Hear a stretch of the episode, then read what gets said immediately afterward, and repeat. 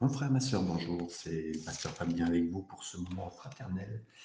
Nous allons continuer, après avoir vu au chapitre 11 la marche dans la foi, le chapitre 12 la marche avec la sagesse, maintenant on va voir le chapitre 13 maintenant, puisque la foi, la sagesse et l'amour sont importants. C'est au chapitre 13 que nous voyons cette façon de marcher et on va noter sept caractéristiques des plus importantes dans euh, nos vies chrétiennes et particulièrement ici pour des euh, frères et sœurs juifs qui étaient devenus chrétiens.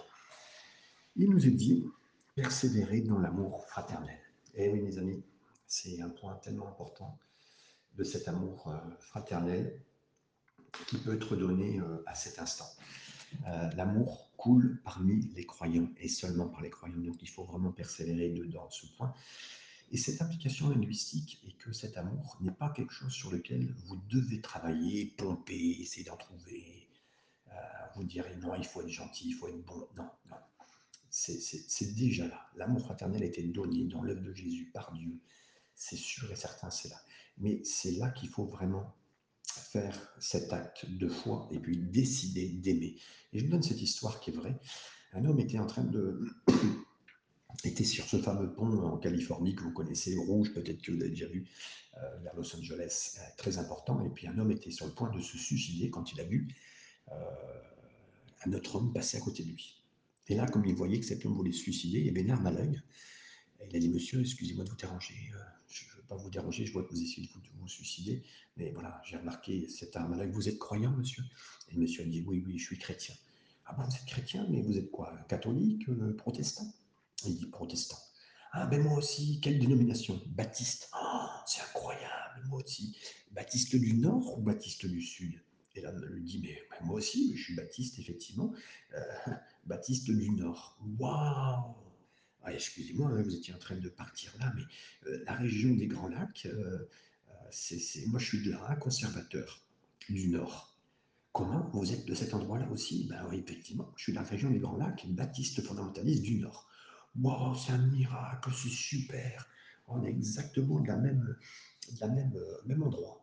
Alors, justement, vous me dites ça, monsieur, mais euh, fondamentaliste du Nord, avec euh, la spécificité qu'on connaît, conservateur ou fondamentaliste? Ben, Moi, je suis plutôt conservateur. Ah Et là, l'homme, il dit maintenant, tu peux sauter, espèce de fondamentaliste. L'histoire est très amusante, hein, surtout aux États-Unis, mais mes amis, j'aimerais vous dire, euh, puisqu'il lui a traité d'hérétique et il a presque poussé par-dessus la balustrade. Mes amis, plutôt que de diviser le corps de Christ, euh, comme ça peut se faire souvent, mais cette, cette histoire, est tellement euh, pas visible, mais heureusement qu'elle n'a pas eu lieu. Mais on fait tellement avec les étiquettes, les dénominations, les tendances, les églises entre nous, même dans les mêmes mouvements, les, les plus ouverts et pas ouverts, vous savez tout ça.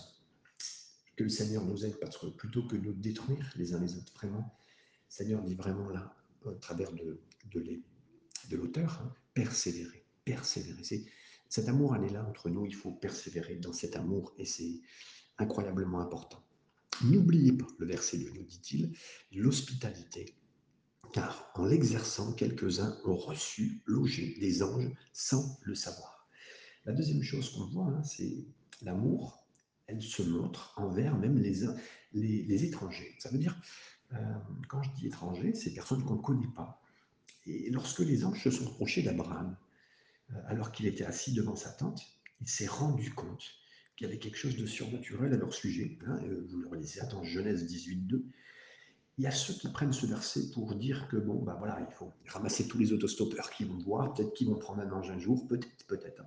Mais c'est pas probablement le cas de se dire qu'à chaque fois il y aura un ange. Mais en lisant bien la parole, on est conscient que les anges, effectivement, peuvent apparaître, peuvent être là, mais le but, c'est surtout d'exercer l'hospitalité. C'est-à-dire qu'on est tellement un cœur ouvert, tellement un cœur ouvert pour prendre tous les gens qui peuvent être là. Mais oui, oui, des anges sont sur cette terre, mes amis, des anges sont sur cette terre, et on ne les voit pas, peut-être que vous les avez croisés, mais heureux, sont eux, heureux sont ceux qui les croisent parce qu'ils ont ouvert leur cœur en étant hospitaliers.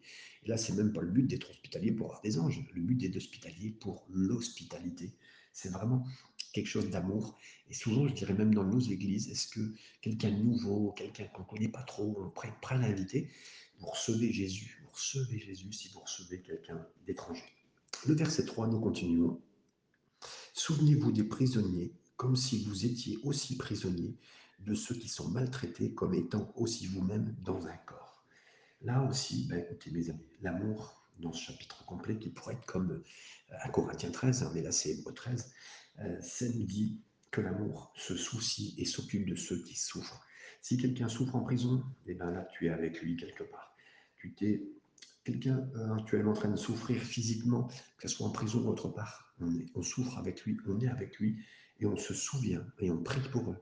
Et on exerce aussi un ministère s'il y a besoin, un ministère dans les prisons pour la grâce et la puissance du Seigneur. Le verset 4, nous continuons. Que le mariage soit honoré de tous, mes amis, et que euh, le lit conjugal exempt de souillure.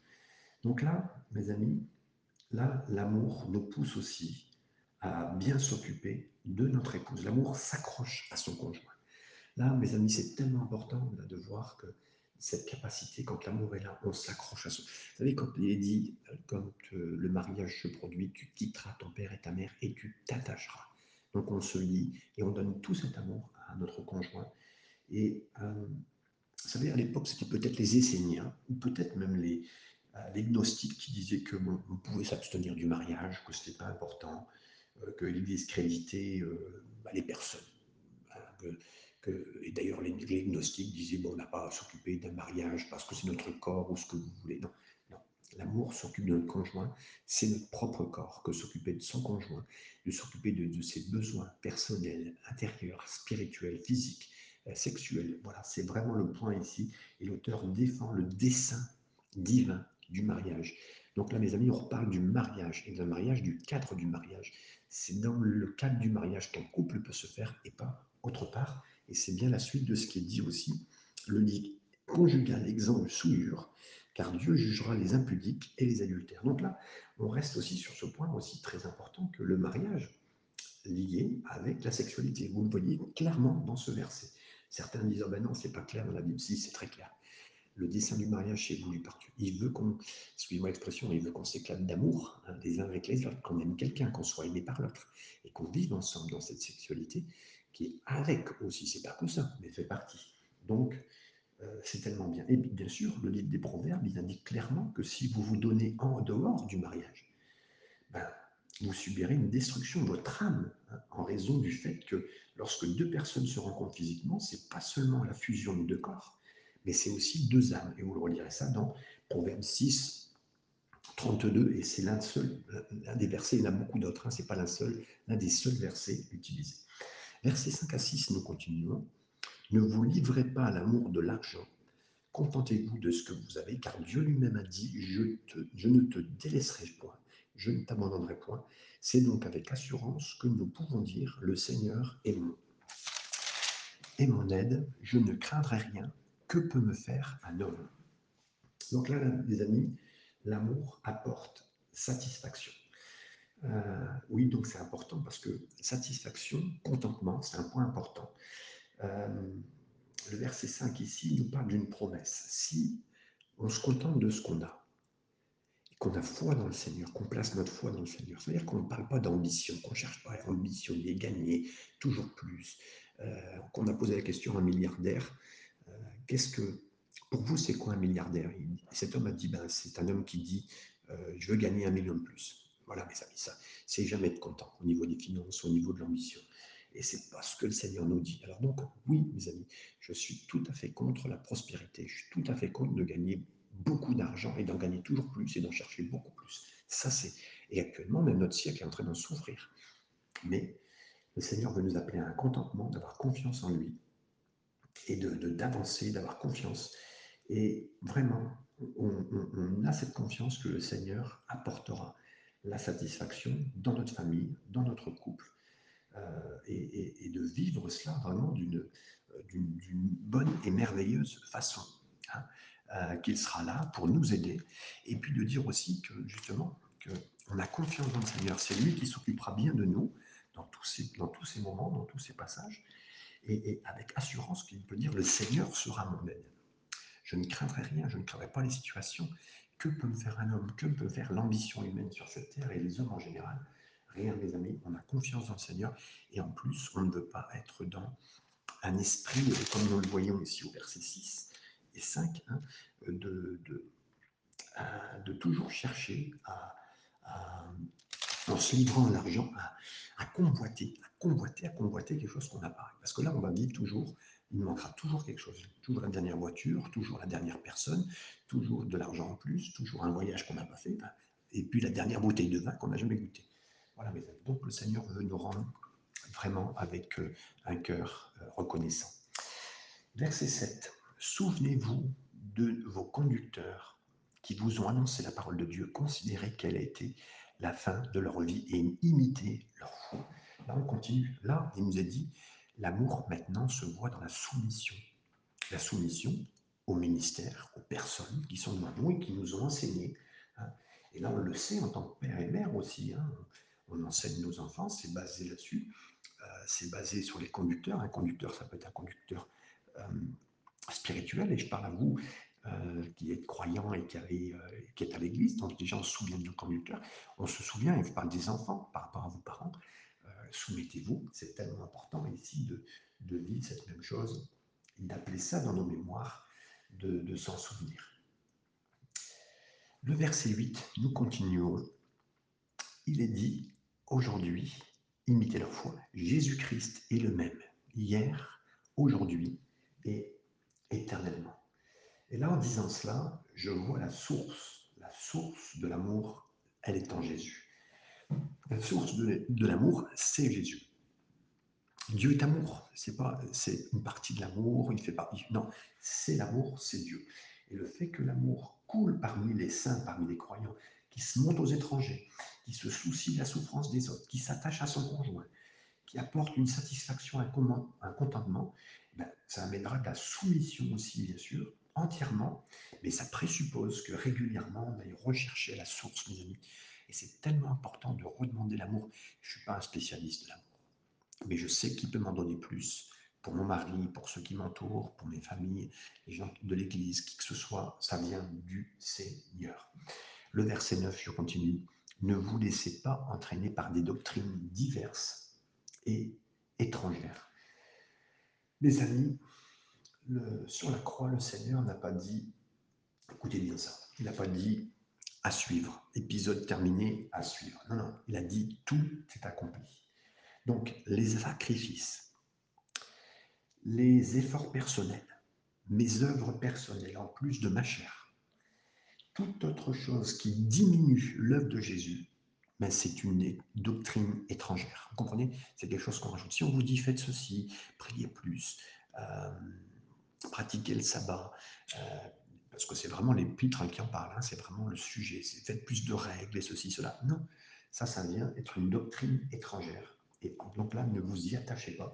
C'est ce qui est clairement dit. La suite du verset 9 car il est bon que le cœur soit affermi par la grâce et non par des aliments qui n'ont servi de rien à ceux qui s'y sont attachés. Et donc là, il précise bien, hein, l'auteur, n'hésite pas de dire que ces lecteurs, ils ont été emportés par certaines doctrines pour commencer à manger des, aliments qu'on leur disait, des rituels, des sacrifices, euh, et puis et des règles qu'on leur avait de nouveau ramenées. Il dit non, non, non, non, non, arrêtez tout ça. Au lieu, gardez votre marche dans le Seigneur basée sur la grâce. Mes amis, c'est tellement important. C'est simple ce que je vous dis, mais basé sur la grâce. Et ne manquez pas, ne manquez pas, bien sûr que certains voudraient faire revenir la tradition, le temple et tout cela. Non, mais comment on peut, il va vous dire comment on peut vraiment adorer sans l'encens et sans le, pratique? Non, mais on pourrait revenir à prendre tous les sacrifices comme avant. Hein. Si on veut faire tactiquement, techniquement tout, on va tout refaire. Tout a été fait à la croix, mes amis. Rappelez-vous ça. Verset 10 à 11, nous continuons. Nous avons un autel dont ceux qui font le service au tabernacle n'ont pas le pouvoir de manger.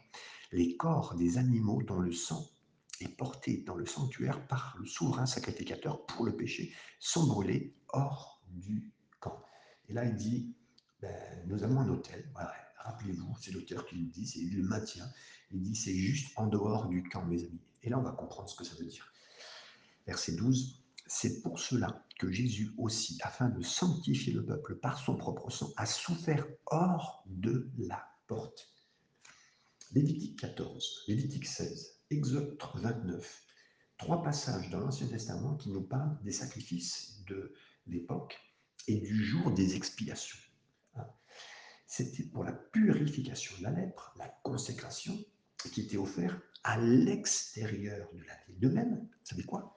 Jésus, il a quitté le temple, il a quitté la ville, il a quitté toutes les traditions, tous les règlements, toutes les règles, toutes les robes sacerdotales, tout l'encens parfumé, tous les rituels dont les gens étaient amoureux et les emmener jusqu'où En dehors de la porte, jusqu'à une colline qui s'appelle Golgotha, le mont Calvaire. Et c'est là qu'il nous amène, les amis. C'est là que je veux aller, en dehors des, des, choses qui se font pratiquer, des traditions, des choses à faire. C'est lui qui a tout fait et il m'emmène loin, mes amis. Le verset 13, sortons donc pour aller à lui, hors du camp, et portons, et porte, en portant son. Oui, c'est ce qui sortons du camp. Ça veut dire en fait, sortez une tradition, sortez euh, des choses qui fait que euh, ça nous parle de nous, c'est nous qui faisons, c'est nous qui avons à faire. Là, on quitte la religion, on quitte le traditionnalisme, on laisse les règles, les rituels, l'encens et tout ça, les bougies, laissez tout ça. Contrairement à la fascination actuelle des icônes, des vieilles images de Jésus et des disciples, l'appel dans le Nouveau Testament, c'est de marcher par la foi et non par la vue, et non derrière toutes ces choses-là, mais dans une relation nouvelle, la nouvelle alliance, et on quitte l'ancienne alliance, mes amis. On quitte l'ancienne alliance pour la nouvelle, donc on sort de ce camp-là. Verset 14, nous continuons. Car nous n'avons pas point ici-bas de cité permanente, mais nous cherchons celle qui est à venir. Oui, comme Abraham, on a cherché une ville qui n'était pas construite d'un main d'homme, mais dont le constructeur et le faiseur, c'était Dieu et euh, l'architecte. Et on n'a pas de ville ici, mes amis, on n'a pas d'endroit, on n'a aucune raison pour rester ici. Et il faut vraiment suivre Jésus en dehors de la ville, en dehors des restrictions de la religion. Et lui nous amène vers le monde du calvaire qui nous rétablit de haut en bas et de droite à gauche une relation avec notre Père et nos frères et sœurs.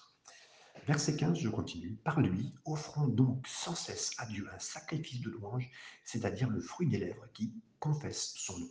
Et là, mes amis, oui, là, on n'est plus en train de dire, oui, je, je pratique euh, l'ensemble, j'allume la, la, telle telle chose que je fais ici en, offrant un, sacrifice. Non, non, là, il dit maintenant vous arrêtez les sacrifices. Les sacrifices que le Seigneur veut maintenant, c'est un sacrifice de louange. On l'adore, on le loue on le bénit. Hein. Le fruit de lèvres qui confesse son nom. C'est-à-dire, oui, c'est Jésus, c'est son nom, c'est sa puissance, c'est son œuvre.